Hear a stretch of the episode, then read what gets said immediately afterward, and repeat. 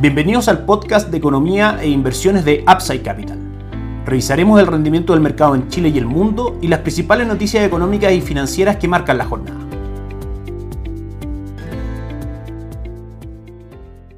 Muy buenos días, martes 2 de noviembre de 2021, primer día hábil de este mes de noviembre. Bienvenidos a Mercados en Upside Capital. Soy Ramiro Galeano, fundador de Upside Capital, y comenzamos el día de hoy comentando, como siempre, el mercado local. Bastante noticioso esta mañana. Acabamos de conocer el índice mensual de actividad económica, el IMASEC. Economía chilena completa su sexto mes creciendo sobre el 10%. Titula en un artículo en su página el diario financiero que les recomiendo leer para poder informarse en detalle de esta cifra. Un ritmo que los meses anteriores, la economía chilena volvió a crecer por sexta vez consecutiva a dos dígitos. El Banco Central informó este martes que el IMASEC de septiembre se expandió un 15.6%, resultó por sobre las expectativas del 12.3%, y si es que comparamos la serie desestacionalizada, vemos que el IMASEC aumentó un 1.7 desde el mes precedente. ¿Cómo golpea esto a los activos de los portafolios de inversión? Si bien es una buena cifra de crecimiento, al resultar por sobre las expectativas del mercado, probablemente también está por sobre las expectativas que tenía el Banco Central respecto a estos datos, de manera que una economía creciente en su actividad es un driver importante para posibles aumentos de la inflación, de manera que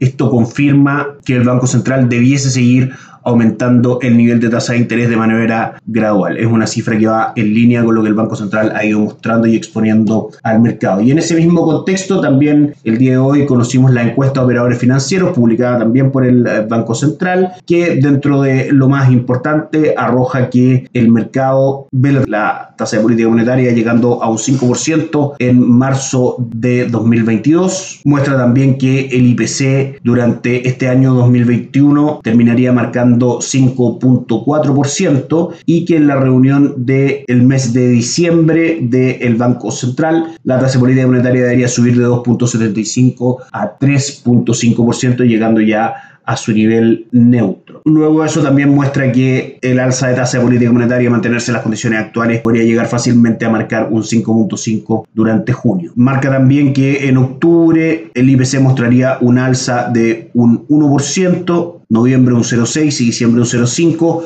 Todas estas mediciones por arriba de lo que el mercado esperaba según la encuesta de operadores financieros anterior. Esto en línea con lo que hemos visto, finalmente el mercado ve que el Banco Central va a seguir aumentando las tasas. Esto es negativo para los activos de renta fija y renta variable local, de manera que nuestra visión en Upside Capital se mantiene siempre viendo con mucho mejores ojos y con un protagonismo muy muy marcado en nuestros portafolios de inversión, activos extranjeros tanto de renta fija como de renta variable. Pueden comunicarse con nosotros a través de nuestra página web, dejarnos sus datos www.upside.cl para poder conversar más de esto, seguirnos en nuestras redes sociales, el link en YouTube, Instagram y Spotify, para poder tener un poco más de detalle acerca de lo que nosotros hacemos, que somos asesores independientes de inversión para personas y empresas que invierten en el mercado financiero, tanto local como global. Somos distribuidores de productos de inversión, no administramos capital con instrumentos propios, ni recibimos dinero de los clientes, hacemos una asesoría objetiva y sin sesgos, buscamos la mejor alternativa de inversión disponible para cada uno de ellos y los ayudamos llevando sus inversiones a alguna de fondos asociados con Upside Capital, como la Reinvial y Tabú Principal, entre otros. Luego de eso, mantenemos una constante comunicación con nuestros clientes, realizando supervisión y seguimiento a su estrategia de inversión y a sus operaciones a través de nuestro equipo de atención inversionista. Bienvenidos a una asesoría objetiva, sin ser una mirada global. Bienvenidos a Upside Capital. Les repetimos www.upside.cl, déjenos sus datos y conversamos. Luego de revisar estas noticias del mercado local, pasamos rápidamente a revisar el rendimiento de los índices. El IPSA cerró el mes de octubre con una caída del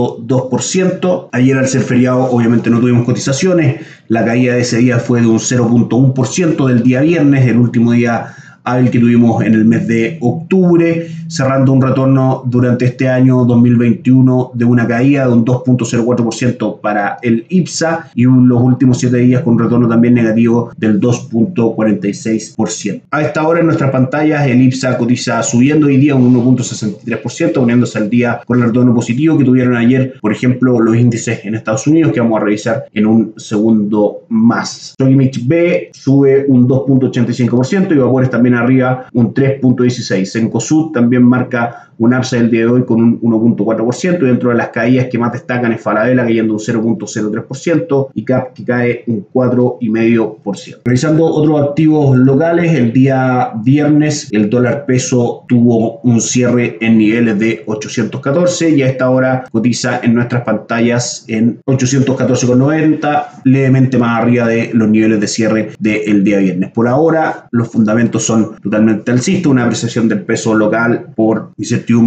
económica, término de los estímulos y el dinero barato en el mundo por la Reserva Federal, y por supuesto un cobre, si bien no cayendo de precio, pero teniendo dificultades para poder buscar niveles superiores, dada la incertidumbre de la industria inmobiliaria en China y una serie de cosas más, forman para nosotros el cuadro para que el dólar peso siga subiendo de manera pausada pero firme, con un objetivo pronto ya en los 825 pesos por dólar. El cobre el día de hoy cotiza con un upside del 0.27%, marcando 4,40 dólares por libra de cobre en la Bolsa de Metales de Londres. Pasamos a revisar el mercado extranjero que ayer sí tuvo cotizaciones, fue un buen día para los índices bursátiles en Estados Unidos, el Dow Jones subió un 0.26%, el Nasdaq un 0.63% y el S&P un 0.18%. Así estos índices marcan un 2021 positivo, Dow Jones arriba un 17%, Nasdaq un 21% y el S&P 500 un 22.83, casi 23%, son índices que nosotros recomendamos e incorporamos en nuestra estrategia de inversión de manera muy simple. Así que nuestros portafolios de inversión están teniendo este año un excelente retorno. A modo de resumen, las acciones subieron el día lunes ligeramente, el primer día de negociación de este mes ya de noviembre, mientras los inversionistas esperan la reunión de política monetaria de dos días de la Reserva Federal, que comienza hoy día martes, pero mañana es el día importante. Mañana miércoles vamos a estar conociendo la decisión en cuanto a la tasa de política monetaria de Estados Unidos, pero más que eso, el mercado está atento a cualquier detalle respecto al término de los estímulos por parte de la Reserva Federal de Estados Unidos y al comienzo del aumento de tasa de interés. Vamos a ver en ese sentido cómo es la comunicación que lanzan al mercado. Los tres principales índices cerraron con nuevos récords en Estados Unidos el día de ayer, destacando el Nasdaq que tuvo un rendimiento superior, como vimos hace un segundo, ayudado por Tesla que subió un 8.5%. También fue un día para el Russell 2000, el índice de referencia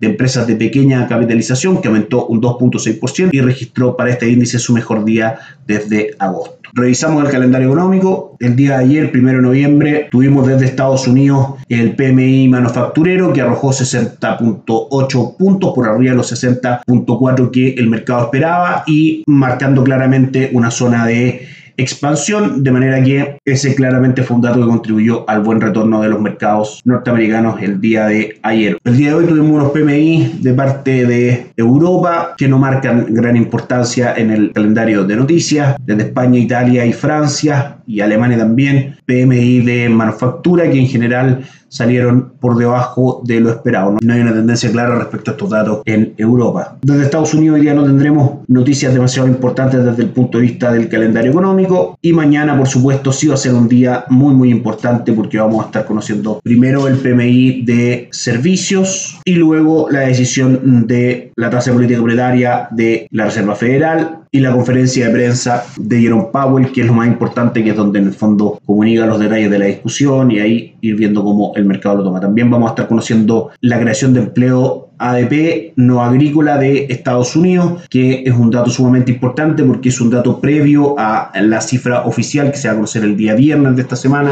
El primer viernes de cada mes vamos a estar conociendo la creación de empleo no agrícola, la tasa de desempleo y el ingreso por hora. Dato sumamente importante porque el 70% del Producto Interno Bruto de Estados Unidos es consumo interno, de manera que es muy necesario estar estudiando constantemente la capacidad que tiene esa economía de generar nuevos puestos de trabajo. Y por último, revisamos el rendimiento de los mercados en el mundo Asia con la jornada ya terminada, una jornada de caídas en el Nikkei 225 cae un 0.43, el Hansen de Hong Kong cae un 0.22 y el índice de Shanghai cae fuerte un 1.10%. En Europa la jornada es mixta con el Eurostock 600 cayendo un 0.03, el DAX alemán arriba un 0.62 y el IBEX 35 de Madrid cayendo un 0.42%. Y la apertura, según las cotizaciones de los futuros de Estados Unidos, debiese ser bastante plana con el Dow Jones cotizando en su futuro un 0.07%, el S&P un 0.02%, el Nasdaq un 0.14%. En general, muy cercano a cero, esperando lo que va a ser la jornada de renta variable el día de hoy en Estados Unidos. Y con eso damos por finalizado